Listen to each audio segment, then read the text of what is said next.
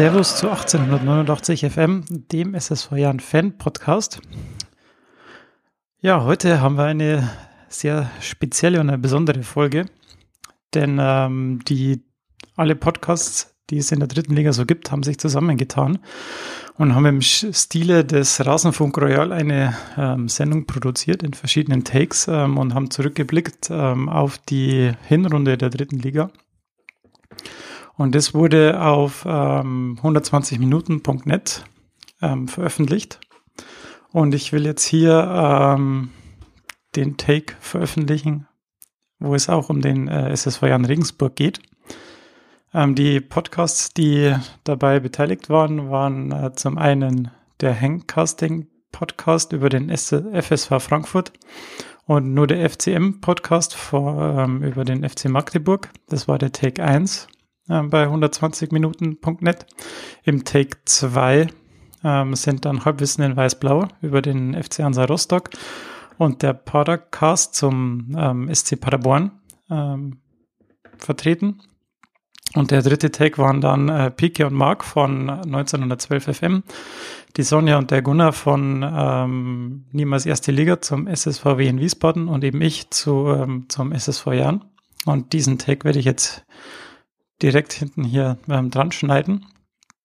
Und die anderen ähm, beiden Takes kann man sich dann auf 120minuten.net ähm, anhören. Das werde ich dann auch in der in den Show Notes verlinken, dass man da dann direkt hinkommt dann ja, wäre es das eigentlich schon. Viel Spaß beim Hören und wir hören uns dann wieder zu einer Vorschau auf die Rückrunde, die ich dann hoffentlich noch Ende Januar ähm, raushauen werde.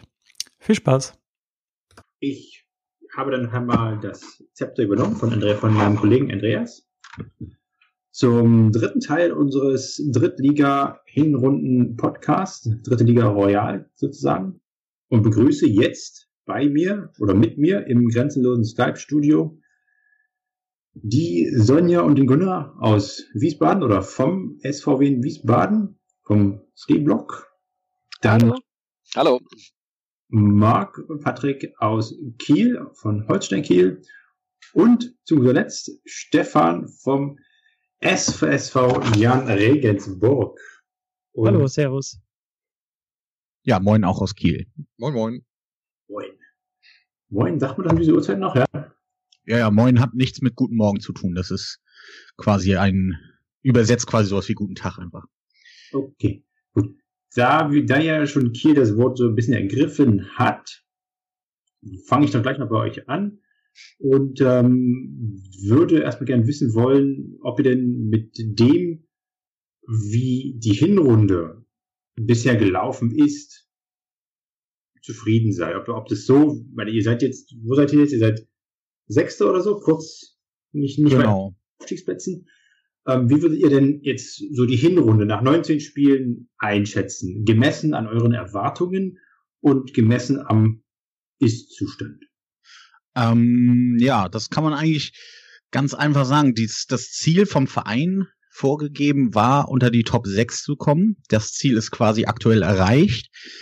Die Erwartungen wurden allerdings vor der Saison sehr hochgeschraubt. Also inoffiziell ist das Ziel quasi schon Aufstieg. Das äh, wurde einerseits durch die Transfers so ein bisschen wiedergegeben. Es wurden einige sehr gute Namen geholt. Und dann gab es halt noch so eine große PR-Aktion in Kiel ähm, unter dem Motto Kiel auf Kurs. Und ja, das hat schon alles, alles so nach Aufstieg gesprochen. Ähm, wie jetzt die Saison im Endeffekt läuft, ja, wie gesagt, offiziell ist es im Soll. Sie verläuft ja auch wirklich an sich nicht schlecht. Wir haben oft ärgerlich Punkte liegen lassen. Also wir hätten wirklich ähm, noch so vier, fünf, sechs Punkte mehr auf dem Konto haben können, wenn unsere Offensive ja ein bisschen, bisschen besser wäre, beziehungsweise mehr Chancen nutzen würde. Aber im Großen und Ganzen sind wir echt noch ganz gut im Soll und ja, wir im Podcast sagen ja auch eigentlich, dass die Hinrunde der dritten Liga wie so eine große Vorbereitung eigentlich ist und in der dritten Liga kommt es dann auf die Rückrunde an und ja, wie du auch schon sagtest, wir sind noch in, in greifbarer Nähe nach oben und ja, also sind an sich zufrieden. Ja, es fühlt sich sehr durchwachsen an, aber eigentlich äh, kann man zufrieden sein mit dem Ausgang der Hinrunde. Und äh, ihr erwähntet ja auch gerade, dass ähm, gewisse Spiele geholt wurden. Ähm, ich weiß jetzt nicht, ich habe jetzt so die Planung bei Kiel nicht verfolgt.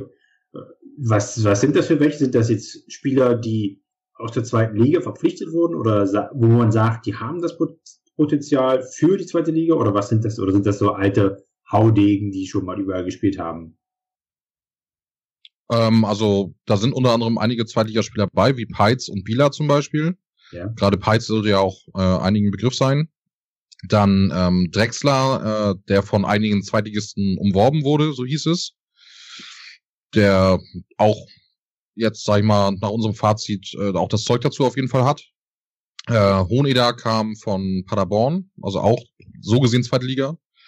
Ähm, ja, also waren schon einige Kaliber dabei, wo man sagen kann, äh, das sind gestandene Spieler. Und dann haben wir noch das eine oder andere Talent geholt, wie zum Beispiel den Schindler von der zweiten von Hoffenheim und äh, Tamuhada von der zweiten von Dortmund, der ja auch schon mal im Kader der ersten zumindest war.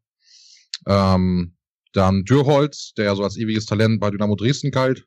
Also es sind schon alles äh, Spieler, die zumindest äh, ja den entweder aus der zweiten Liga kamen oder wirklich das Potenzial für die zweite Liga eigentlich zugesprochen wurde. Mhm, mhm.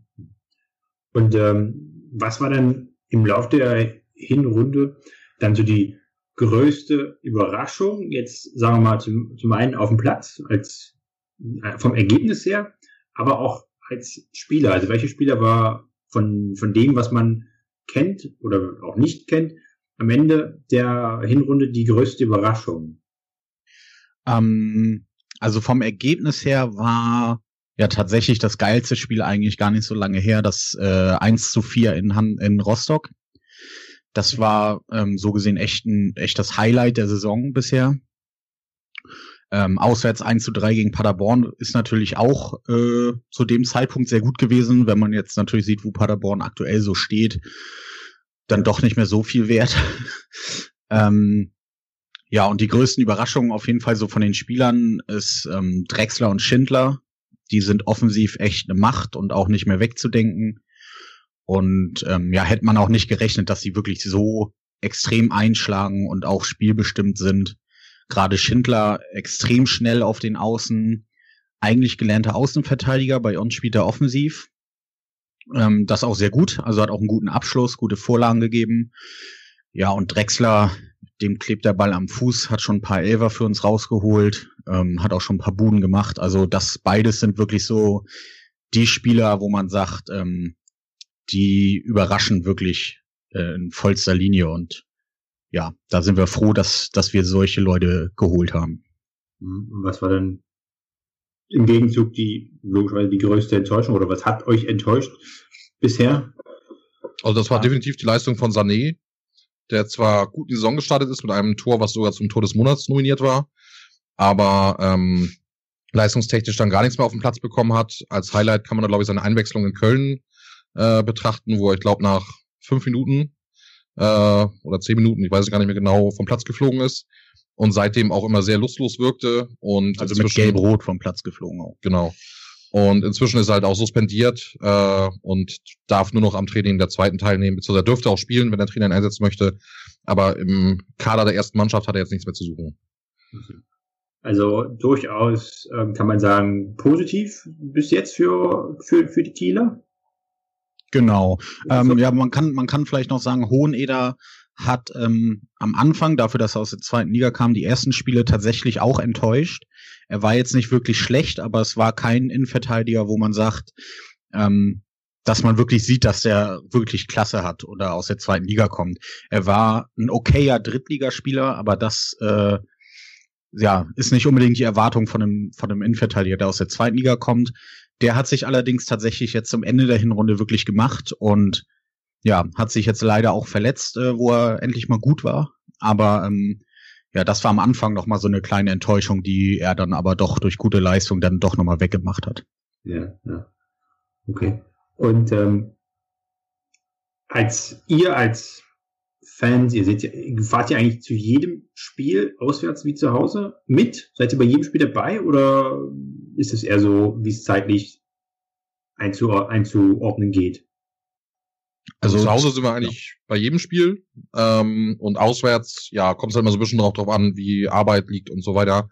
Ja. Aber wir versuchen schon so viel wie möglich mitzunehmen.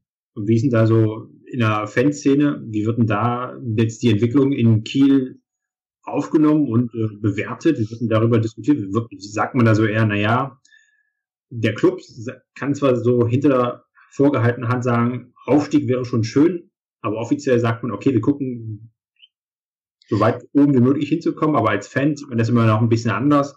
Möchte man da eher sagen, naja, wir halten uns ein bisschen zurück oder schauen wir mal. Mhm.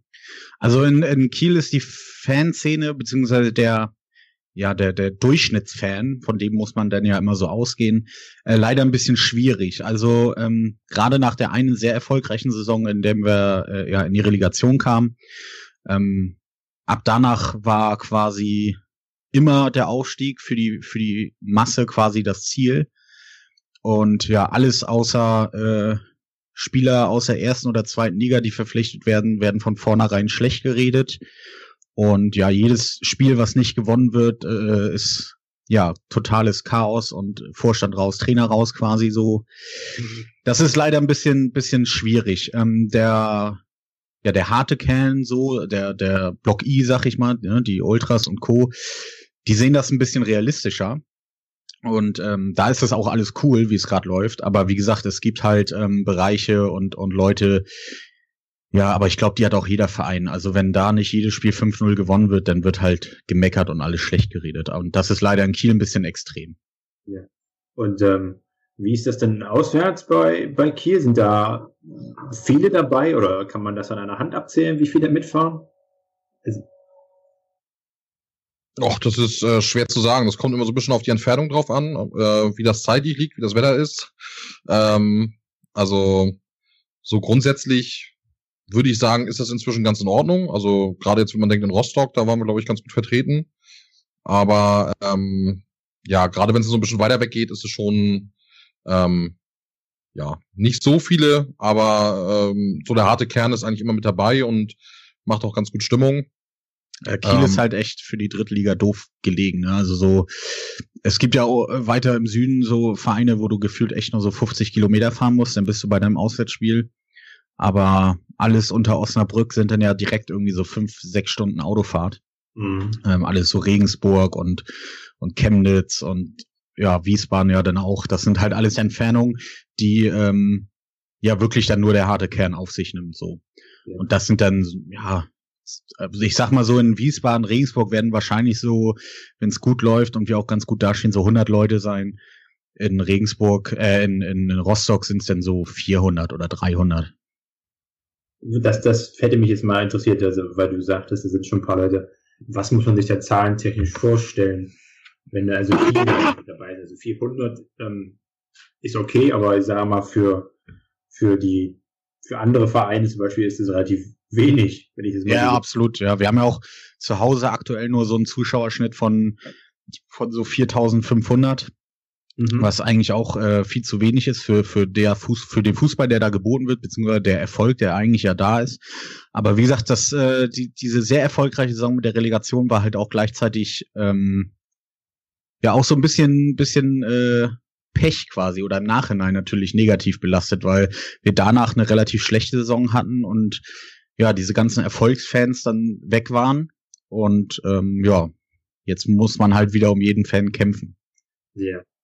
Und aus eurer Sicht als Fan, was war so das prägnanteste Ereignis für euch jetzt in der Hinrunde? Also, ja, also auch, ähm, sagen wir mal jetzt, supporttechnisch im Block als auch auf dem Platz? Ja, also am, am besten war halt wirklich äh, das Auswärtsspiel in Rostock, da war halt auch die Stimmung äh, genial, gerade zum Schluss des Spiels. Ähm, sonst war natürlich sehr prägnant bei uns die frühe Trainerentlassung nach dem vierten Spieltag. Ja. Äh, Gerade mit unserem Trainer Carsten Neitzel, der zumindest von vielen Fans äh, sehr gemocht wurde mit seiner Art und mit dem, was er für Kiel getan hat. Das war natürlich schon eine große Sache, die, die auch viele ähm, ja, verunsichert hat, weil man das jetzt die letzten Jahre von Kiel nicht mehr gewohnt war, dass man Kiel Trainer entlassen wird. Ähm, also ich denke, das waren somit die prägnantesten Sachen. Mhm. Mhm. Ja, also es gab natürlich auch ähm, negativ prägnante Sachen.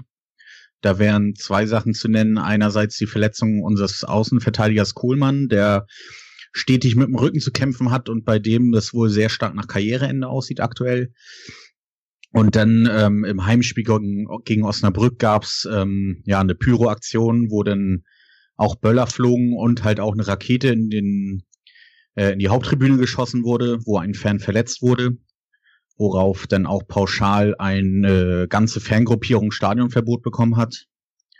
Und ähm, ja, da gab's dann immer wieder so ein bisschen Reibereien, wenn, wenn der Verein halt 50 Leute Stadionverbot erteilt, ohne zu klären, wer das überhaupt war oder Beweismittel zu haben und pipapo. Ein langes Hin und Her, aber das war so das größte Negative eigentlich aktuell. Ja, ja. Wie habt, also ich weiß nicht, ob ihr jetzt dabei wart beim Spiel zum Beispiel in ähm, Wiesbaden im Oktober. Wie, wie habt ihr das so mitbekommen mit, oder erlebt? Also Wiesbaden ähm, haben wir nur das äh, über den über den Fernseher verfolgt, aber ja, man hat auch wohl nicht wirklich was verpasst. Also wir haben ja nachher gegen zehn Wiesbadener wohl gespielt, die ja Wiesbaden eine rote Karte bekommen hat. Aber auch da ähm, keine, keine großen Aktionen, keine unsere Torchancen nicht genutzt. Ähm, es war natürlich wunderschön, Manuel Scheffler wiederzusehen. Das ist ja einfach ein, ein süßer Typ. Lichtgestalt. Ähm, eine, eine, ja, eine Lichtgestalt. Wollt, wollt ihr wieder haben? Ah, also ich nehme ihn. Ihr, ihr, ihr wolltet doch einen richtigen Goalgetter und habt ihn deswegen verpflichtet. Jetzt habt ihr den Salat. Goalgetter, ja. Mhm. naja, gut, ja, wie gesagt, also Wiesbaden war relativ äh, ereignisarm aus meiner Sicht. Ich weiß nicht, ob Wiesbaden das anders gesehen hat. Ich glaube, für die war das ein Highlight. So 0-0 gegen uns ist schon eine herausragende Leistung, finde ich. Jetzt mal also langsam. Zehn tatsächlich eigentlich. äh, also wir haben es beide nicht gesehen. Äh, das war ja gerade in Herbstferien. Ich war da mit der Familie unterwegs und äh, war dann im Nachhinein auch ganz glücklich, äh, weil da hat man wohl nicht viel verpasst an dem Spiel. Ja, ja ich, deswegen frage ich, weil es 0-0 ausgegangen ist. Und, ähm, nee, aber auch, auch jetzt keins der besseren Sorte, wie man es manchmal so hört. Das, ja, gut, das kommt auch ja. schon vor, das kenne ich. Ähm, und äh, damit würde ich gerne überwechseln zu Wiesbaden. Und ähm, ja, Gunnar und äh, Sonja gerne fragen, wie sie denn bisher die Hinrunde erlebt haben in puncto Erwartungen vor der Saison und ähm, ja, wie der Zustand jetzt ist. Ich meine, sieht nicht besonders gut aus, tabellentechnisch. Das stimmt. Es, es, äh, Luft nach unten, aber, aber nur ein Punkt zum rettenden 17. Aber wie, wie schätzt, wie seht ihr das denn? Wie beurteilt ihr das denn als, ähm, ja, ganz an? Ja, man kann es so ein bisschen zweiteilen. Also anfangs ging es eigentlich äh, ganz gut los. So ab dem dritten Spieltag äh, gab es eine ganze Reihe an Siegen. Und man war zwischenzeitlich dann äh, auf Platz fünfmal. Und das sah eigentlich äh, überraschend gut aus, besser als erwartet.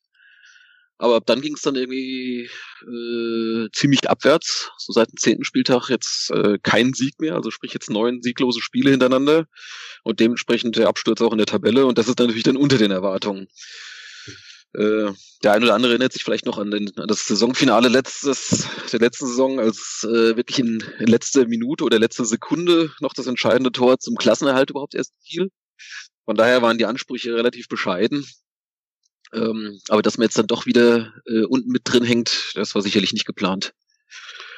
Kann man ja. das festmachen, woran das liegt? Ich meine, ähm, dann seit dem zehnten Spieltag nur noch neun Spiele ohne Sieg. Gibt es da einen Knackpunkt? Gab es da Trainerwechsel, Spieler ausgefallen oder? Manuel Schäffler. Der müsste mal wieder treffen, genau.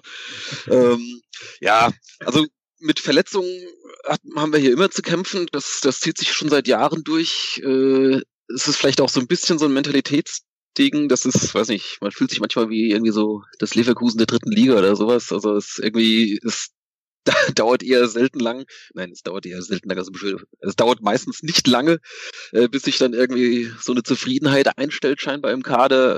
Äh, und dann, keine Ahnung, da fehlen dann so die letzten Prozente. Zumindest wirkt das so von außen. Mhm. Ähm, das habe ich übrigens neulich vor dem Spiel gegen Regensburg, äh, habe ich so ein ähnliches Zitat von, von Heiko Herrlich gehört. Ja, richtig. Der sich über genau das beschwert und da dachte ich, das kenne ich hier seit Jahren. Also das ist äh, exakt so das Ding, ne? Wenn sie mal drei Spiele gewinnen, glauben sie, es läuft von alleine und dann geht jeder schon mal gleich einen Schritt weniger. Ähm, ich würde es jetzt nicht an, an einzelnen Spielern festmachen. Klar, in der, in der Abwehr gab es immer mal wieder Verletzungen. Das ist sicherlich nicht hilfreich, wenn da so ein bisschen die Stabilität fehlt. Aber ähm, das alleine wäre dann halt auch zu wenig, vor allem dann, weil dann halt auch vorne nur noch ganz wenig ging. Aber man hat äh, mit äh, Trainer Thorsten Fröhling jetzt kürzlich erst verlängert. Hatte jetzt zumindest keinen kurzfristigen Effekt, aber ähm, so seitens der Vereinsführung wurden jetzt ganz klar die Spiele in die Pflicht genommen. Also es gibt keine Ausreden aller äh, der, der Trainer, es wird jetzt dann bald ausgetauscht, wenn es nicht geht. Also das ist jetzt sicherlich so schnell keine Option, nachdem er jetzt dann für zwei Jahre verlängert hat.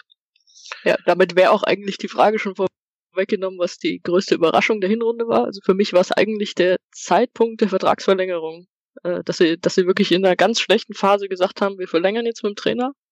Hätte ich so nicht erwartet, hätte ich vielleicht auch so nicht gemacht, aber äh, gut, warum nicht mal so ein Zeichen setzen? Hat leider kurzfristig, wie schon erwähnt, nichts gebracht. Hoffe mal, dass es dann doch läuft. Also so ganz überzeugt bin ich davon nicht. Ja, vielleicht kommt, hofft man auf den, den Effekt der Winterpause, jetzt ein bisschen Kraft sammeln, hinsetzen, überlegen, was man besser machen kann. Und es wurde, wurde auch schon angekündigt, dass neue Spieler kommen sollen. Also da, da warten wir jetzt gespannt mal drauf, äh, wer das denn sein soll und wer das dann wird. Wir hätten noch einen Topstürmer abzugeben mit Sané. noch noch einen Topstürmer von euch. Topstürmer haben wir so einige, auch äh, Matthias Fetsch wäre auch sonst. Aber der hat wenigstens schon mal den Namen in der dritten Liga, ja. Ähm, ja. Aber ich fürchte mich so ein bisschen äh, vor, vor den Neuverpflichtungen, weil da sind wir traditionell im Winter auch immer ganz schlecht. Äh, also ich glaube so von den vielen, vielen Spielern, die in den letzten, weiß ich nicht, acht Winterpausen geholt wurden, waren vielleicht drei gute dabei. Mhm.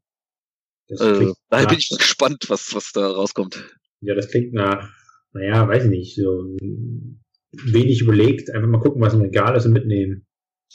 Ja, gut, ich meine, so als, als Drittligist äh, ohne Transferbudget oder sowas, da muss man natürlich eh immer gucken, gibt es eine Gelegenheit. Äh, äh, ja, Meistens sind es ja dann irgendwelche, die, keine Ahnung, woanders jetzt vielleicht eine Weile nicht mehr äh, zum Zuge kamen, unzufrieden sind, sich dann vielleicht in der dritten oder aus der zweiten Liga dann halt irgendwie äh, äh, eine Etage weiter unten orientieren, um da wieder äh, in Fahrt zu kommen. Aber naja, davon haben wir auch schon genug gehabt, die dann, weiß ich nicht, eine Weile verletzt waren, dann aber trotzdem nie wieder äh, rankamen. Also ich denke jetzt mal so an Patrick Meyer, der bei uns, äh, weiß nicht, seit seit anderthalb Jahren irgendwie so vor sich hinwurschtelt, so alle zwei Monate mal ein Spiel macht. Mhm. Ja. Dazu muss man ja eh auch sagen, in der dritten Liga äh, im Winter gute Spieler finden ist eh schwer, weil gute Spieler selten wechseln im Winter. Und ja, fast die komplette Liga sucht ja einen ja. guten Stürmer und, und noch irgendwie ein paar gute Spieler. Also gerade Stürmerproblem hat ja aktuell so gut wie jeder Verein, außer vielleicht irgendwie Magdeburg und Chemnitz. Also aus allen Vereinen hört man ja irgendwie Sie suchen einen geht vielleicht was per, per Leihgeschäft, wenn halt jemand äh, vielleicht zu wenig Einsätze bei seinem Stammverein hat. Da hatten wir vor, vor einigen Jahren hatten wir da mal großes Glück mit Daniel Prosinski, der damals auf Leihbasis aus Köln kam und äh, uns fast bis zum Aufstieg äh, geschossen hätte, so als Außenstürmer. Ähm, gut, aber der war dann halt eben so gut, der war dann halt am Ende der Saison dann auch äh, entsprechend wieder weg und äh, gut, ist er dann später auch Bundesligaspieler geworden, andernorts. Also kann man so zusammenfassend sagen, dass ja trotz des des, des knappen des, der knappen Rettung in der letzten Saison waren die Erwartungen etwas erhöht und wurden dann aber doch nicht erfüllt, aber so ganz pessimistisch seid ihr doch nicht für die Rückrunde das Plan, der, das Ziel ist natürlich, ähm, mit dem Abstieg nichts zu tun zu haben. Ne? Also es, äh, auch wenn das von außen immer mal wieder so in diesen Saisonvorschauen geschrieben wird, äh, von wegen, da heißt ja eigentlich jedes Jahr irgendwie äh, Wien Wiesbaden als als Aufstiegskandidat. Äh, also das war hier ganz sicherlich nicht das Ziel. Äh, ich denke mal irgendwo so ein solider Mittelfeldplatz äh, wäre hier so der Wunsch, dass man halt eben nach unten immer genug Puffer hat. So und das hat man halt jetzt nicht und das ist natürlich äh, nicht zufriedenstellend. Wir hoffen jetzt natürlich drauf, äh, dass jetzt ein paar Verletzte zurückkommen, dass sich jetzt ein bisschen was einfallen lassen im Trainingslager, sich da ein bisschen einspielen äh, und vielleicht halt auch von den äh, angekündigten drei, vielleicht sogar vier Neuverpflichtungen, dass da halt wenigstens einer einschlägt. Ja. Und da muss man halt gucken, dass man über dem Strich bleibt. Ja, ich, ich denke auch, der Verein traut sich gar nicht mehr so richtig, höhere Ziele zu formulieren. Weil wir damals, als wir fast aufgestiegen wären, beziehungsweise fast äh, den dritten Platz noch erreicht hätten, in dieser besagten Saison mit Daniel Prosinski, da wurde danach für die Saison klar das Ziel ausgegeben, äh, zweite Liga. Das wurde auf jeder Eintrittskarte gedruckt in dem Jahr. Und wir wären fast abgestiegen am Ende. Also ich glaube, da hat der Verein auch so ein bisschen gelernt, den, den Ball dann auch flach zu halten. Zu Recht, wie man sieht. Ja. Und äh, gut, eure Hinrunde war jetzt an Überraschungen oder positiven Ereignissen sicherlich nicht so reich gespickt wie beispielsweise die des ersten FC Magdeburg. Aber was war denn sportlich für euch die größte Überraschung? Also ich würde sagen, dass wir relativ zu Beginn der Saison, äh, wenn man so sagen kann, zweimal den Tabellenführer geschlagen haben zu Hause mit 3-0. Das war nämlich zuerst Fortuna Köln, die ja. in der Position kam, relativ am Anfang. Und dann ein paar Spieltage später war Duisburg Nummer eins, was wir immer noch sind, äh, haben wir auch 3-0 gewonnen. Und zwar auch nicht irgendwie aus Glück oder so, sondern wirklich durchaus überzeugend. Da hat man schon ein bisschen geträumt und äh, hatte auch tatsächlich gegnerische Fans, die gesagt haben, Mensch, da wart ihr richtig gut, äh, habt ihr verdient gewonnen, äh, starke Mannschaftsleistung. Das haben wir selber auch so gesehen. Das würde ich jetzt sagen, waren die sportlichen Highlights. Ja, also nach dem äh, Sieg gegen Duisburg, da kam äh, ein paar Tage später dann noch ein Auswärtssieg in Mainz. War zwar nur 2-1 jetzt am Ende, aber äh, eigentlich doch ein äh, relativ souveränes Spiel.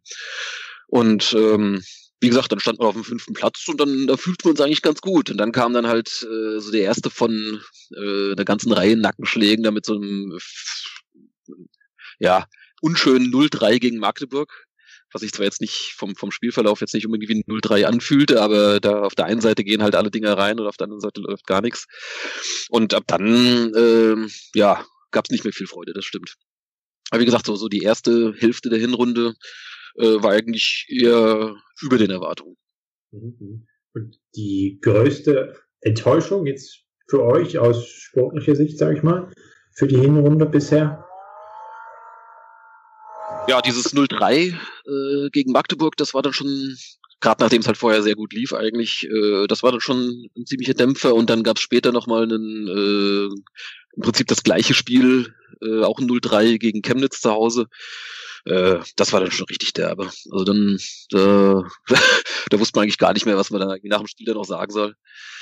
Ja, ansonsten äh, ja, der Rest, da sind dann halt viel so Spiele, gut, da ist mal halt ein 1-1 dabei oder, oder mal knapp verloren. Das kann dann auch alles mal, wenn es wenn es besser läuft oder wenn, wenn eine Mannschaft so ein bisschen einen Lauf hat, äh, da holt man da auch mehr Punkte.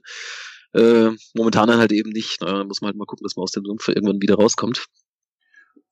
Waren die Spiele gegen, weil du sagst, gegen Magdeburg, gegen, gegen Chemnitz, enttäuschend, weil man damit so gar nicht rechnete, weil diese, diese Ergebnisse, jetzt sagen wir, es war kein 0-1 in der 90., 93. Minute, was man verloren hat, sondern es war 0-3 und man fragt sich, wie geht das?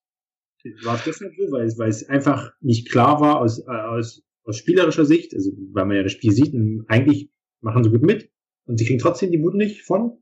Ja, ein bisschen, ja. Also, es, äh, also dass die Siege insgesamt äh, oder die Niederlagen aus Wiener Sicht äh, verdient waren, das, das, ähm, das steht überhaupt nicht äh, zur Diskussion. Aber es war dann halt schon so, es, es gab auch Chancen ähm, für wen, die halt aber alle dann irgendwie auf mehr oder weniger groteske Art und Weise dann halt irgendwie äh, nicht rein wollten.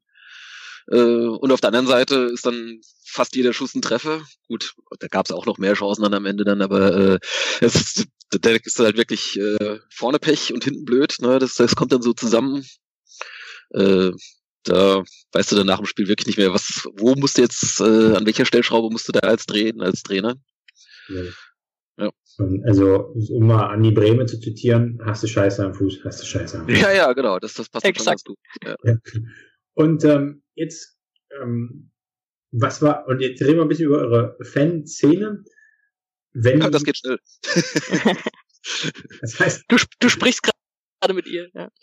Ach so, ach so. Also zwei von zwei sind eure Fanszene, oder wie? Fast, ja, aber viel, viel mehr sind es da nicht, ja.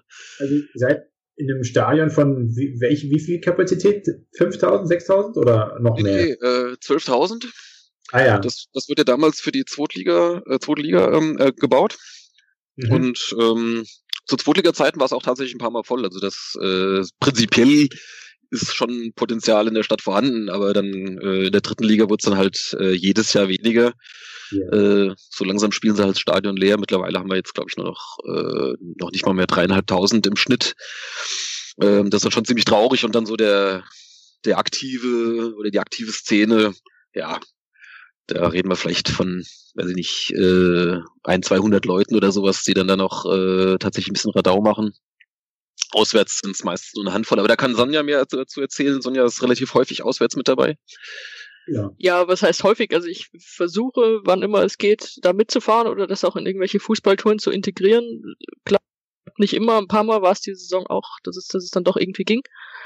Es sind relativ wenig. Also manchmal äh, fährt dann auch ein Teil von diesem besagten harten Kern mit, äh, fällt dann auch gerne mal einfach nur durch Pyrotechnik und Beleidigungen auf. Also ich bräuchte die jetzt nicht unbedingt. Und ansonsten gibt's einfach so ein, zwei Dutzend die gleichen Gesichter, die man da immer sieht, die mitfahren, aber ist dann doch eigentlich immer eher ein trauriges Bild, was man da so auswärts abgibt. Es ist auch schon häufiger vorgekommen, dass sie auswärts dann noch nicht mal den Gästeblock für uns aufmachen, sondern uns einfach so irgendwo mit an die Seite packen, die paar Leute, die dann kommen. um euch die, die Schmach zu ersparen, wenn ihr so wenig seid, oder wie? Oder einfach, weil es sich nicht rechnet? Ja, wahrscheinlich wird es dann irgendwelche organisatorischen Gründe haben, dass es sich nicht rechnet, wenn sie jetzt da die, die 20 Leute da in den Gästeblock packen. Ich meine, die Tribünen der anderen Drittligisten sind jetzt auch nicht immer komplett voll. Mhm. mhm. Und was war aus eurer Fansicht das wichtigste Ereignis in der Runde? Sowohl, sagen wir mal, ligaübergreifend, also wir können auch jetzt fußballübergreifend sagen, aber für euch jetzt erstmal für den Verein? Ja, also aus äh, als negativen Höhepunkt jetzt sicherlich gerade das äh, letzte Spiel ähm, vor Weihnachten in Frankfurt, als dann äh, ja sich im Prinzip der gesamte äh, Pöbel, möchte ich mal fast sagen. also unsere, unsere Ultras äh, und äh, ja, weiß nicht, wer sich sonst noch so irgendwie dazu zählt, ähm, äh, sich mal gesondert in, in, äh, gesammelt in Frankfurt daneben benommen haben und dann da irgendwie auf einem Wochenmarkt oder nahe eines Wochenmarktes äh, dann da irgendwie geböllert und, äh, und gezündelt haben äh, und dann direkt dann von der Polizei dann irgendwie gestellt und wieder zur S-Bahn auf dem Weg nach Wiesbaden zurückbegleitet wurden. Also die kamen dann gar nicht erst bis ins Stadion. Äh, das war natürlich, weiß ich. Also ich meine, es gibt da so ein bisschen so ein, so ein Rivalitätsding da irgendwie mit dem FSV, aber äh, äh, es gab auch vorher dann schon irgendwie, haben sie einen Banner wohl ans, ans Stadion gehängt, irgendwie ein, zwei Tage vorher, irgendwie was mit Bornheim-Schweine aufhängen oder irgend so ein Quatsch. Also das, ja, ein klassisches Eigentor, würde ich mal sagen. Treffen aber auch zwei Fanszenen aufeinander, du. Ja, ja, genau. das ist, wobei, das, das reicht ja weit zurück. Ne? Also man hat ja schon in den, in den äh, späten 90ern ja schon in der Regionalliga dann äh, sich getroffen und sowas. Also es ist jetzt nicht, äh, dass das jetzt erst irgendwie so seit, äh, seit jetzt seit dieser Saison, seit der FSV jetzt in der dritten Liga spielt. Also das, äh, wenn man so möchte, hat diese Abneigung ein bisschen Historie, aber es ist natürlich, äh, ja, äh, nicht nur von außen betrachtet, Alban. Aber sagen wir mal, solche Sachen sind doch mitunter auch im Fußball das Salz in der Suppe, dass man da so ein bisschen Reibungspunkte hat und jemanden hat, über den man sich lustig machen kann am Ende auch. Ja, na klar, also, da ist gar nichts gegen zu sagen, aber ich meine dann halt äh, irgendwie Pyroaktionen und, äh, und, und, wirklich dämliche Spruchbände. Also ich meine, wenn man irgendwas Kreatives macht, äh, gar nichts dagegen oder auch mal, äh, ich sag mal, im Schmähgesang oder sonst irgendwas, was man so halt, äh, was beim Fußball halt so vorkommt, völlig okay. Aber äh, ja, weiß ich, das war schon ziemlich niveaulos oder dann halt auch irgendwo so mitten in der Stadt äh, wo es überhaupt keine Aufeinandertreffen mit anderen Fans gab, sondern halt einfach irgendwelchen unbeteiligten Leuten dann da halt rumzuzündeln oder äh, Böller zu zünden. Ja, also da fehlt mir dann schon jegliches Verständnis. Fragwürdig, durchaus. Ja, ähm, es gab vor ein paar Jahren gab es schon mal irgendwie äh, einen Stapel Stadionverbote, also jetzt nicht vom, vom SVW ausgesprochen, sondern von, ich glaube, von Saarbrücken, weil sich da irgendwie äh, welche auf der Rückfahrt von Saarbrücken mal äh, im Zug daneben benommen hatten. Ja, dann gibt's natürlich dann wieder großes Geheule, wie ungerecht dann Stadionverbote dann sind und so weiter, aber ich denke, ähm, da wird demnächst auch noch rauskommen. Mhm, mhm. Und äh, sportlich, wie würdet ihr, was würdet ihr als ähm, das prägnanteste Ereignis der Hinrunde bezeichnen? Sportlich, ja, gut, hat man ja, ne? Äh, so diese, diese beiden Heimsiege gegen die Tabellenführer. Ja. Das, waren, das waren schon schöne Sachen. Also. Mhm. Jeweils auch äh, Flutlichtspiele, die habe ich persönlich immer besonders gerne. Mhm.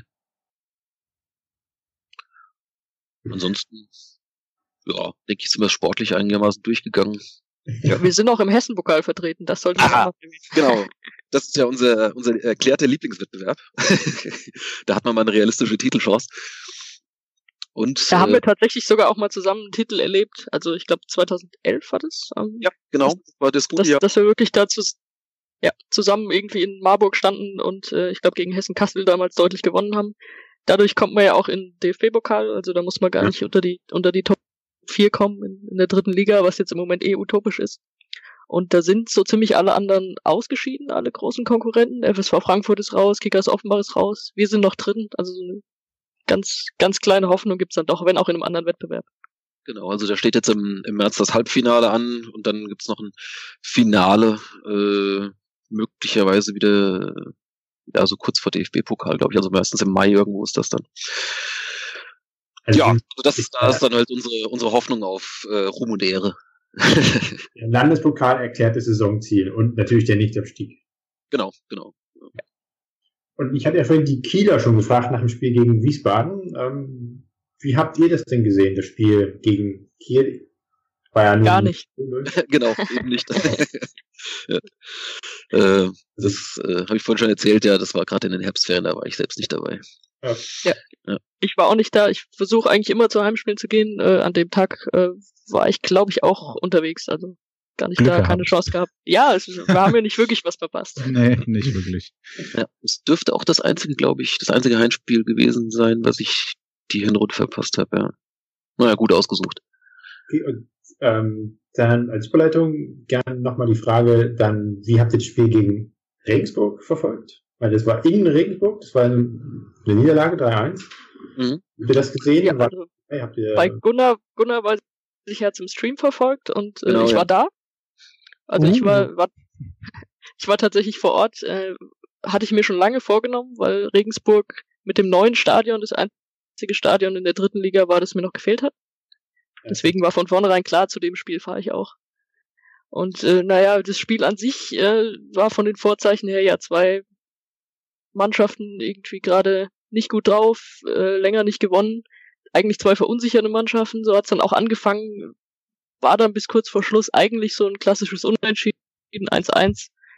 Ja, und dann haben wir sie doch noch gefangen und das Ding verloren. Hm. Und damit gebe ich jetzt mal das Wort an äh, Stefan aus Regensburg. Ja. Soll auch noch was dazu sagen, wie er bisher die Saison erlebt hat, was so das, äh, ja, wie die Erwartungen vor der Saison waren, beziehungsweise wie dann letzten Endes die Hinrunde gelaufen ist und wie er das einschätzt. Da würde ich jetzt gerne den Stefan hören. Ja, bei uns war es ja so, wir sind aus der, aus der Regionalliga aufgestiegen in einem sehr emotionalen äh, ja, Aufstiegsrelegationsspiel, dann im Rückspiel gegen Wolfsburg 2. Und ja, da war eigentlich schon relativ viel Euphorie in der Stadt. Und es war auch so, dass der Kader hübsch zusammengeblieben ist. Also wir haben uns nur punktuell verstärkt mit ein paar Laien und ein paar Transfers, ähm, eben in verschiedenen Mannschaftsteilen.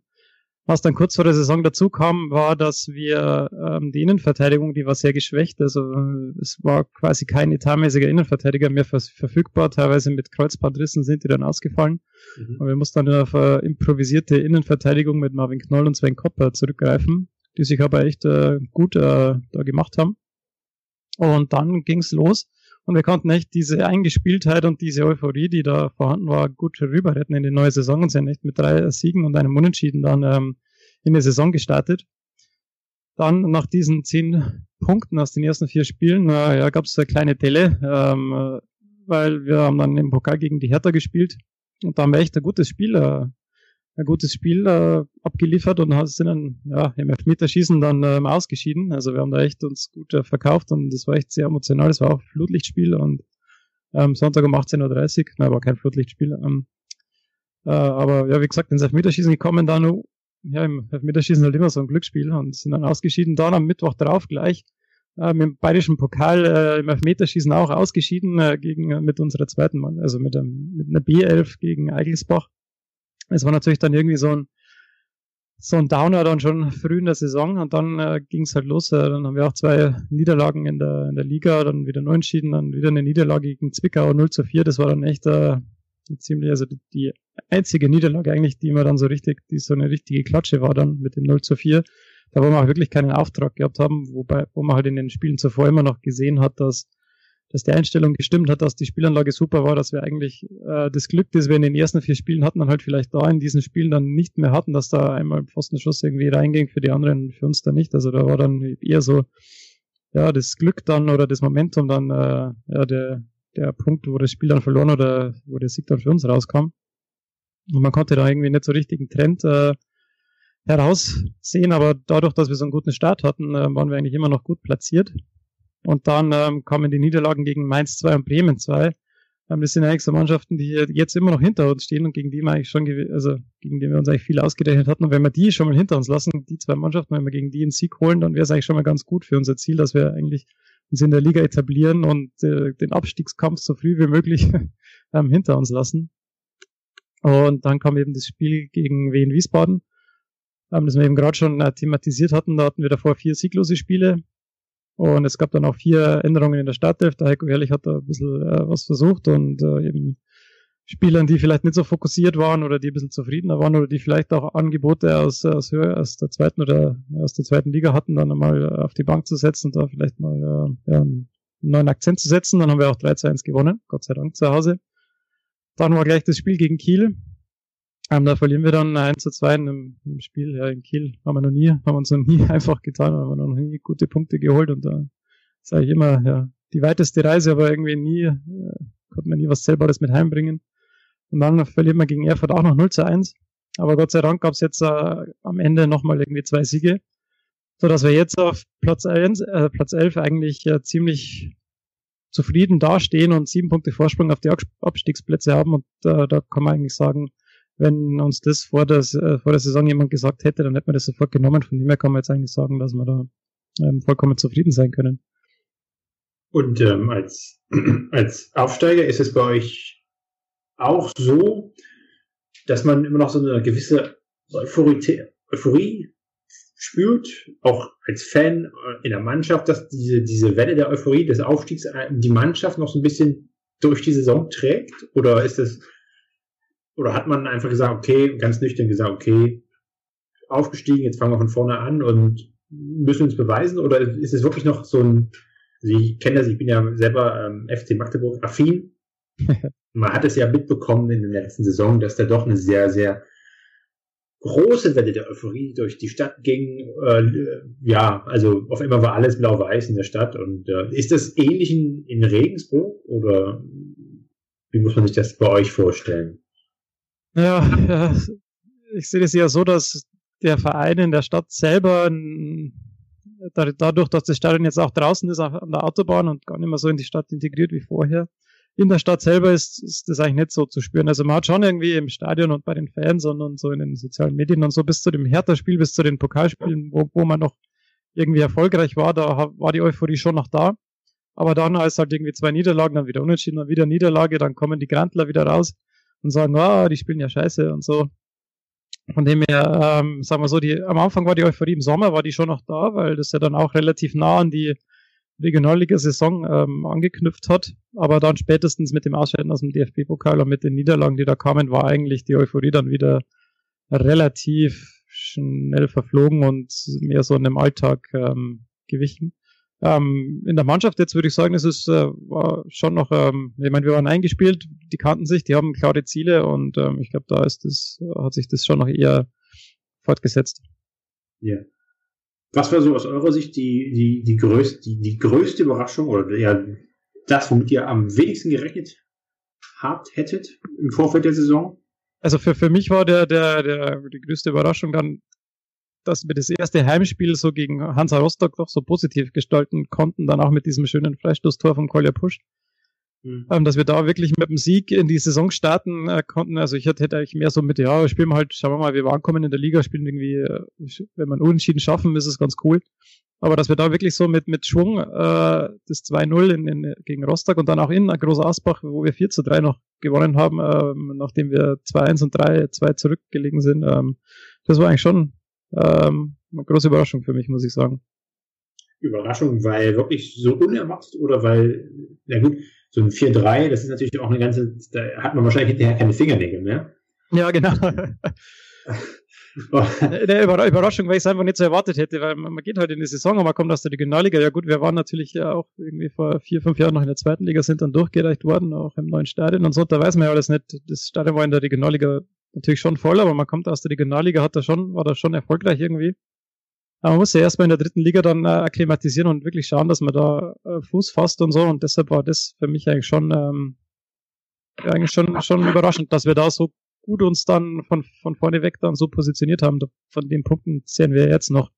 Zumal die Regionalliga Bayern ja jetzt nicht so den besten Ruf genießt, was die Spielstärke angeht, ne? Ja, gut. ja, zumindest gerüchteweise, ne? Also ja, wird ja irgendwie allgemein so ein bisschen schwächer als die anderen Regionalligen ja. eingeschätzt. Ja. Und Stefan, du sagtest gerade, das Stadion ist voll. Was muss man sich darunter vorstellen bei euch? Ich meine, ich kenne euer Stadion nicht. Wie groß ist das? Was kommt, was geht da rein zu den, bei den Spielen? Also wir haben jetzt, ich glaube, 15.000 Leute passen rein in das neue Stadion. Also so richtig voll war es jetzt noch nicht. Ich habe gerade vorher, wo wir über die, wo ihr über die Auswärtsfahrer gesprochen habt, habe ich mal die Zuschauerschnitte äh, nachgeschaut.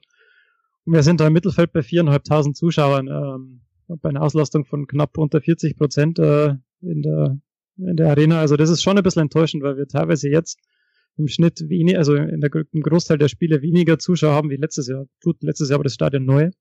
Aber jetzt hat man gedacht. Sagen, hattet ihr nicht letztes Jahr irgendwie einen relativ guten Schnitt mit irgendwie ja, ja. Bis ja, wir hatten 10.000 oder so? Ja, wir hatten einen guten Schnitt letztes Jahr, da war das Stadion, wie gesagt, neu. Und die Spielzeiten waren halt auch besser. Da haben wir Freitagabend gespielt, da konkurriert man nicht mit den äh, Bundesligamannschaften, weil viele hier in Regensburg sind halt dann doch irgendwie Bayern-Fan oder, oder Club-Fans oder Ingolstadt-Fans oder halt äh, Fans von Mannschaften aus der ersten Liga. Und wenn man dann in seinem Herbst geht und äh, man hat die Wahl zwischen Sky auf der Couch oder ins äh, kalte Jahnstadion zu gehen, dann ist oft die Entscheidung dann doch eindeutig. Ja, das, das, das, das alte Leid, ja, die kleinen Vereine bluten, das ist echt doof. Naja, also ich meine, ich finde es jetzt, es ist gut zu erreichen, es ist schön, man sieht besser, also es ist äh, eigentlich alles besser wie im, im alten Stadion. Und trotzdem ist halt irgendwie Samstag 14 Uhr weniger los als äh, damals Freitag 19 Uhr. Und jetzt hatten wir auch ein Spiel Freitag 19 Uhr, ähm, aber da hat der FC Bayern natürlich auch ein Freitagsspiel gehabt, von dem her war das irgendwie auch irgendwie mhm. ein verpuffter Effekt. Und ja. Was war dann bis jetzt die größte Enttäuschung? Ja, mal, also ich, ich würde wirklich sagen, so dieses Ausscheiden im bayerischen Pokal, das hat jetzt zwar nichts mit der dritten Liga zu tun, aber dadurch sind wir halt nicht für den DFB-Pokal nächstes Jahr sicher qualifiziert, da wir jetzt da schon ausgeschieden sind. Ähm, das war echt äh, eine bittere Niederlage, das hat auch zu einigen Unruhen, also ja, Diskussionen geführt, ob das richtig war, irgendwie die B11 hinzuschicken, aber eigentlich muss man da natürlich gewinnen. Und dann kam natürlich das Spiel gegen Zwickau, da hatten wir echt keinen Auftrag, da 0 zu 4 zu völlig unterzugehen. Das ist natürlich auch, äh, ja, war nicht schön. Es war auch ein Dienstagabendspiel, aber ansonsten ähm, muss ich sagen, ist die Saison eigentlich ganz, ganz gut. Natürlich hat man immer irgendwie zwei, mal zwei Niederlagen in, Folge, Niederlagen in Folge, aber das ist ja auch ganz normal für so einen Aufsteiger. Und sportlich betrachtet, was war für euch das wichtigste, das herausragendste Ereignis der Hinrunde bisher? Ja, ja ich habe ja schon äh, groß und breit über den Auftakt gesprochen.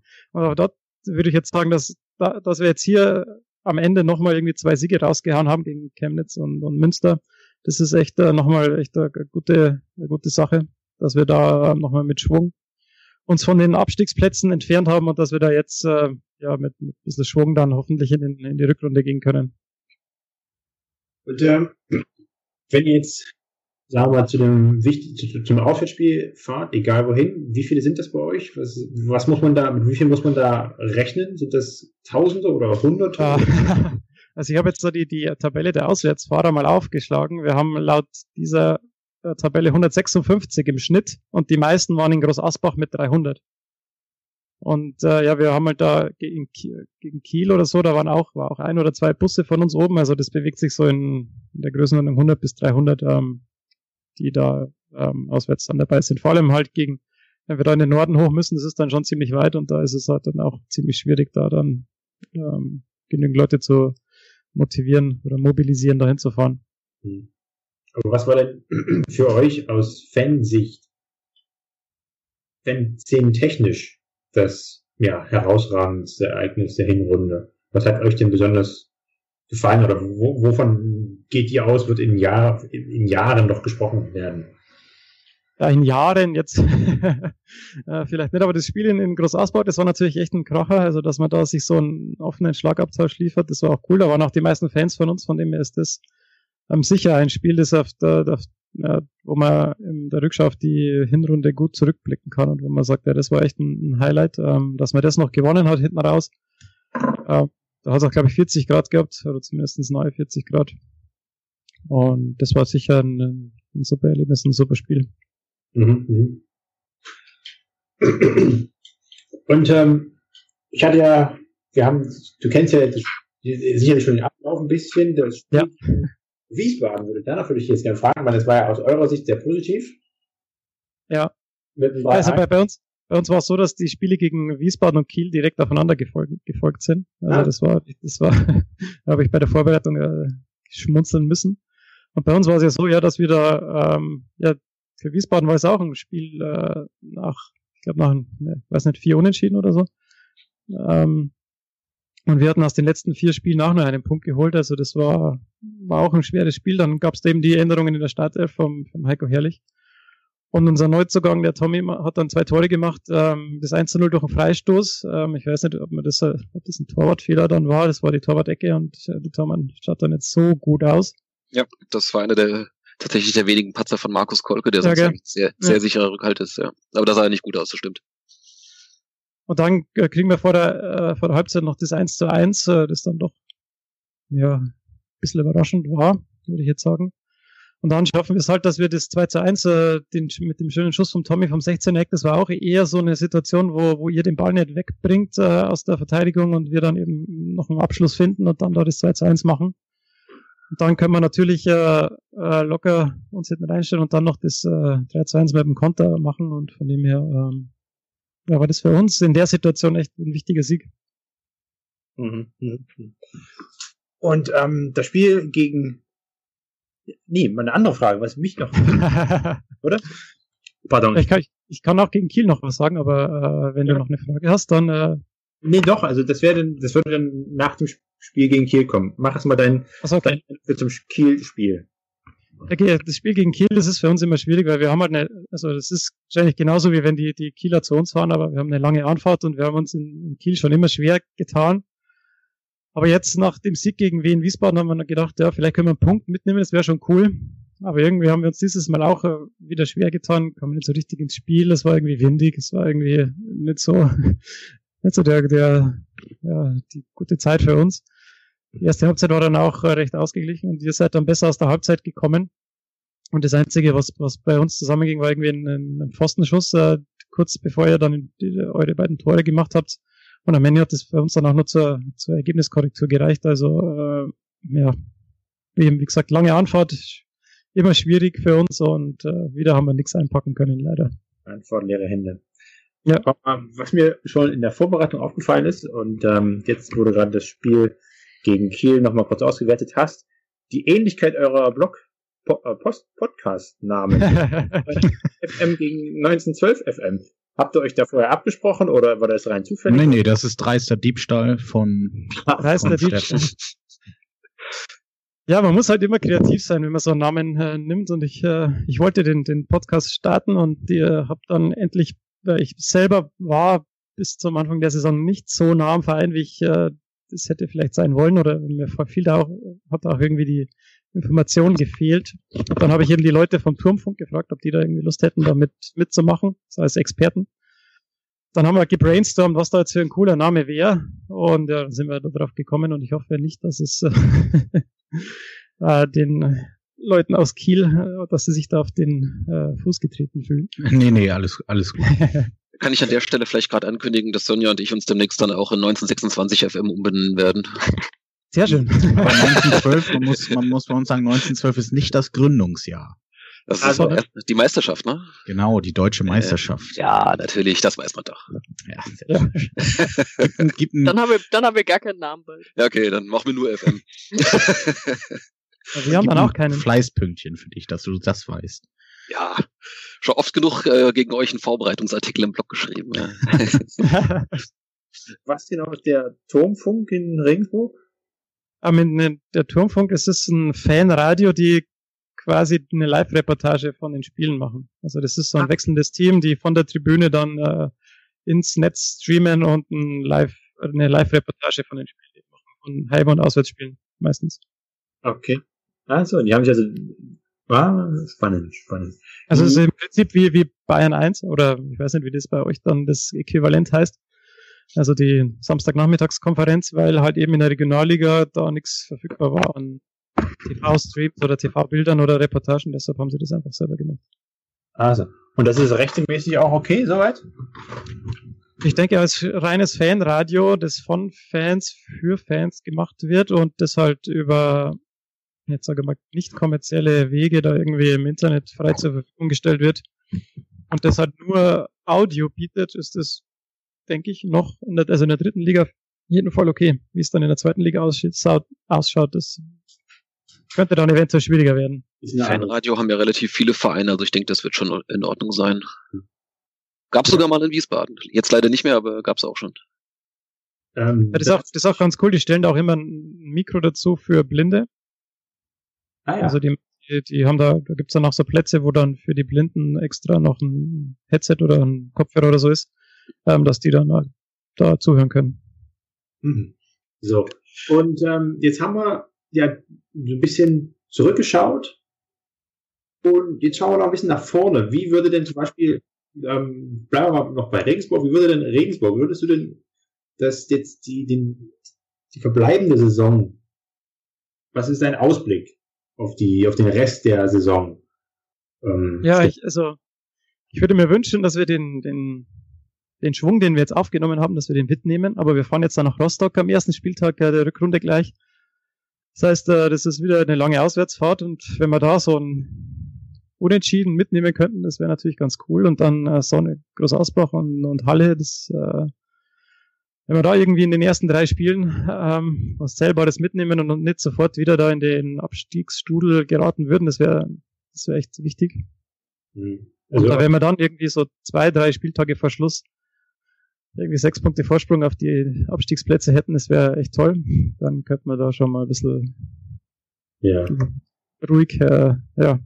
Mhm. Und dann, wir spielen ja vier Spieltage Verschluss gegen Kiel, da kommt ihr zu uns. Äh, ja, schauen wir mal. Ob wir da schon vielleicht den Nicht-Abstieg perfekt machen können. Das wäre natürlich grandios.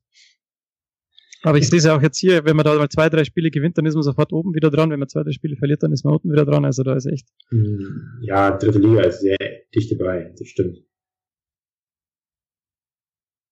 Ja, Kiel, bitte, Ausblick für die Rückrunde. Ja, wird spannend, um es ganz einfach zu sagen.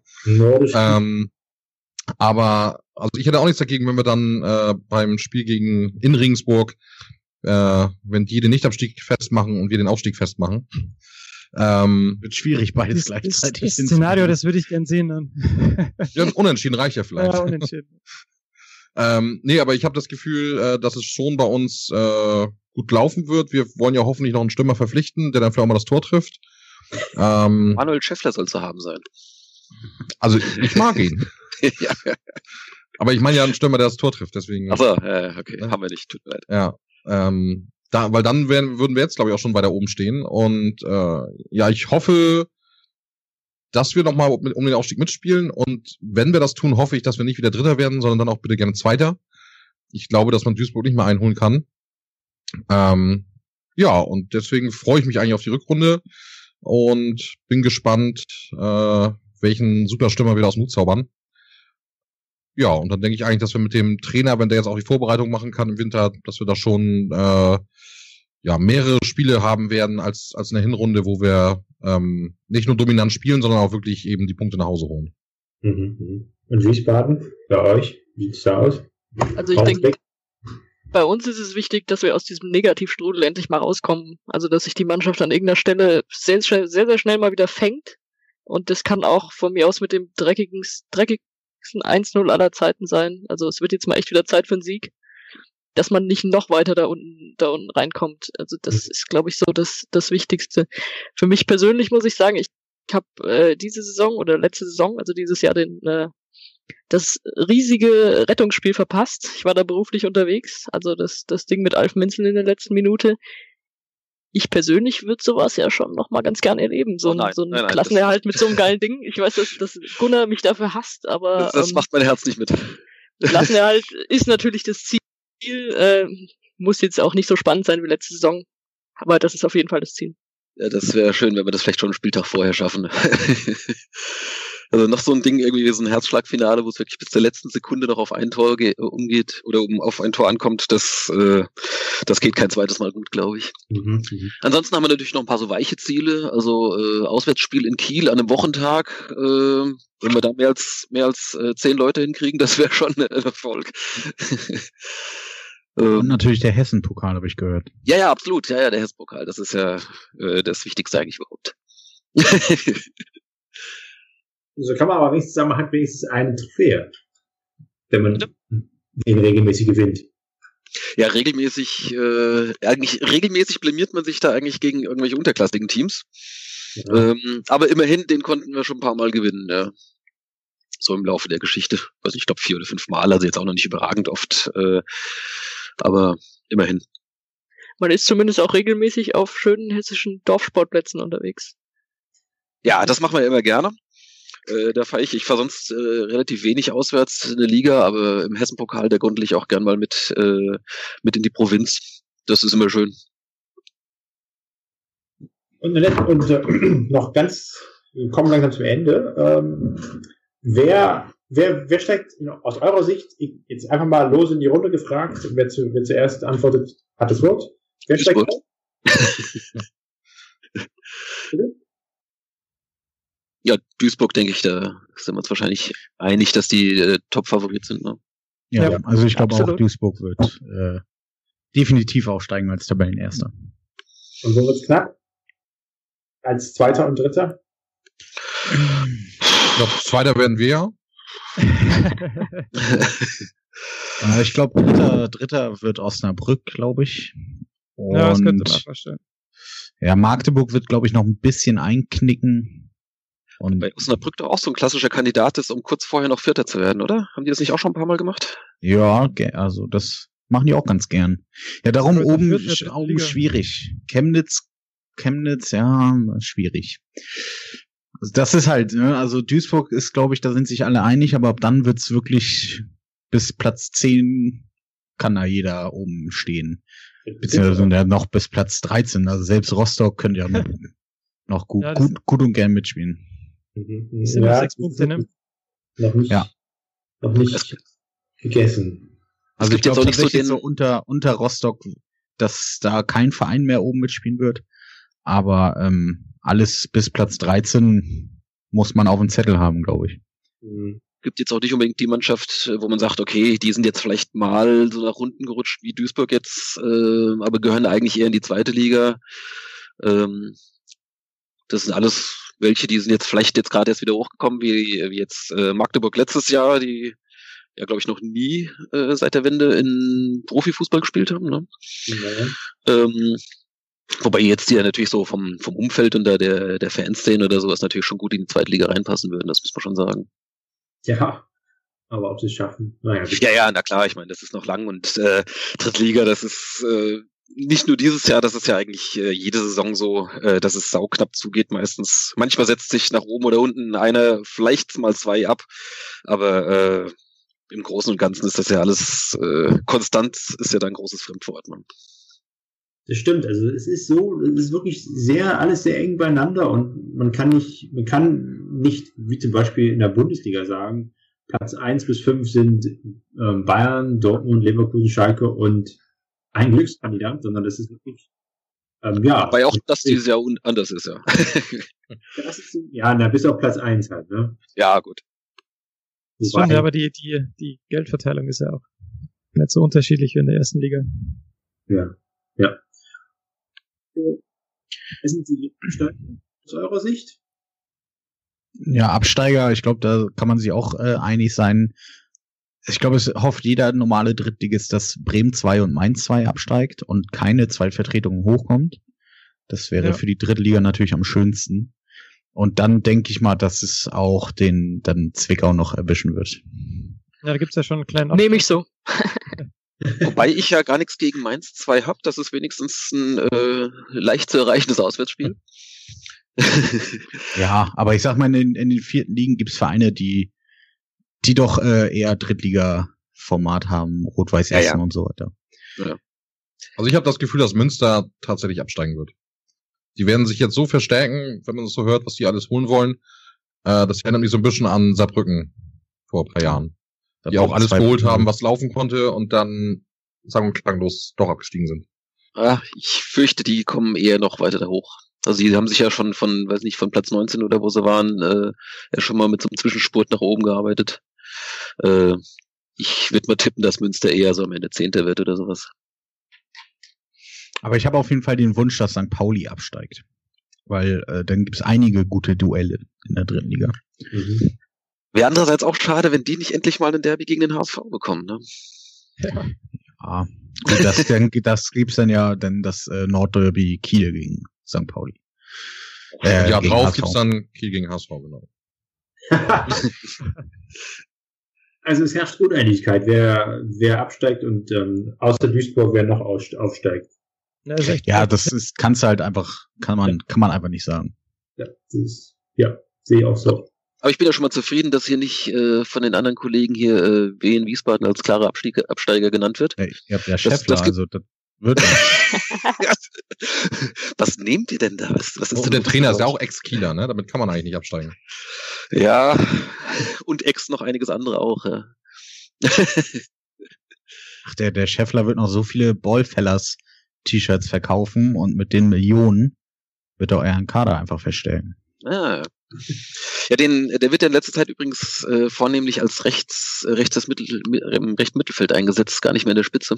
Ja, habe ich, hab ich auch gesehen. Mhm. Ähm, ja, aber ich meine, hat auch ein paar Tore vorbereitet, ne? Ja, aber vorne keine das, schießt. Das, das, das muss man ihm lassen, ne? Ja. Er hat ein paar vorbereitet. Und ganz, ganz zum Schluss wenn, jetzt reden wir mal nicht über Fußball, sondern über Musik. Im Zusammenhang mit Fußball allerdings. Was wäre der Soundtrack für die Hinrunde, für euch? Welches Lied beschreibt die ersten 19 Spiele am besten? Aus Kiel. Ähm, ja, also äh, wir haben ja, es gab ja diese, diese Fragen quasi schon zugeschickt, äh, Soundtrack der Hinrunde oder Lied der 19 Spiele. Ähm, der Soundtrack der Hinrunde ist so gesehen Zombie Nation von Kernkraft 400, denn das ist das äh, die Torhymne von Hansa Rostock, die äh, die Rostocker Fans nach dem 1-0 äh, natürlich fröhlich gesungen haben und äh, nachdem wir dann 1 zu 4 gewonnen haben, gefühlt noch eine Stunde nach Abpfiff auch äh, gefeiert haben. Aber äh, die ersten 19 Spiele beschreibt am besten, glaube ich, Wenger Boys mit Up and Down. Das gleiche Lied habe ich auch. das habe ich mir gedacht, dass mehrere Drittligisten das haben. okay. Und aus Wiesbadener Sicht? Also ja, ich werde ja, wenn, wenn ich gerade noch mal kurz den Wenger Boys, also bei euch sind es wahrscheinlich viele Up and, Ups und Downs. Bei uns war es eigentlich nur ein Up und dann ein langes Down. Hm. Von daher können wir das nicht nehmen, aber Sonja ist unsere Musikexpertin.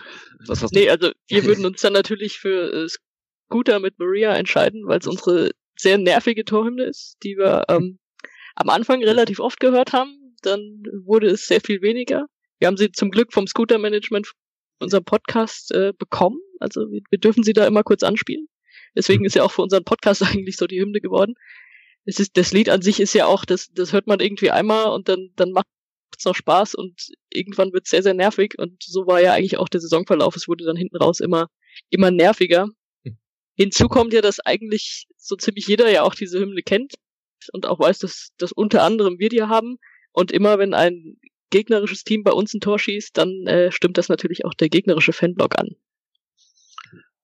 Und äh, Stefan Regensburg, was ist euer Soundtrack? Ja, ich habe es jetzt, ich hab's jetzt schon vorweggenommen, dass wir auch, äh, dass ich auch für, äh, mich für Up and Down entschieden habe, weil bei uns ist ja wirklich äh, mit Up angefangen hat, dann Down war, dann wieder ein bisschen Up, dann wieder ein bisschen Down, dann wieder ein bisschen Up und am Ende wieder Up. Also schön, schöne Berg- und Talfahrt äh, von dem her. Aber es ist doch schön, dass man sagen kann, Holstein Kiel und Regensburg verbinden die Wenger Boys. Dann könnt ihr die 800 Kilometer mit dem Wenger-Bus fahren, oder? Ja, genau. The Wenger Bus is coming. So, ich würde sagen, wir haben soweit den Stichpunktzettel durch, den ich mir äh, vorbereitet habe mit meinen Kollegen, den ihr auch vorliegen habt. Ähm, da würde ich ganz zum Schluss nochmal äh, jeweils euch bitten, kurz zu sagen, äh, wie man euch erreichen kann, unter welcher Adresse, Twitter, Handle etc., so dass wir das dann auch, dass dann auch die geneigten Hörer gerne nachforschen dürfen. Ja, dann äh, fange ich doch einfach mal an. Also äh, ganz klar 1912fm.de, ganz einfach und auf Twitter 1912fm unterstrich Kiel, weil wenn man nur 1912fm eingibt, dann kommt man auf irgendeine komische asiatische Twitter-Seite. ähm, genau, und auf Facebook auch ganz normal 1912fm. Ich bin. Ja, wir sind unter stehblog.de zu finden, also Blog wie der Blog. Ja. Ähm, der Podcast ist dort auch gehostet. Äh, auf Twitter Stehblog, das befülle ich, die Sonja unter Sonja Riegel. Und, oh, durfte ich das jetzt sagen? Ich habe es jetzt einfach gesagt. Ja, natürlich, natürlich. und ähm, auf Facebook gibt's auch eine Seite für Stehblog, wobei das momentan eigentlich auch nur die Blogbeiträge äh, und die neuen Podcast-Episoden eigentlich äh, durchreicht viel eigene Facebook-Aktivität ist da nicht. Aber wer möchte, kann uns da auch liken oder äh, sharen oder was weiß ich, was man da alles macht. Ja. Also hauptsächlich sind wir eigentlich so bei, bei Twitter aktiv. Mhm, mh. Stefan, wie findet man als?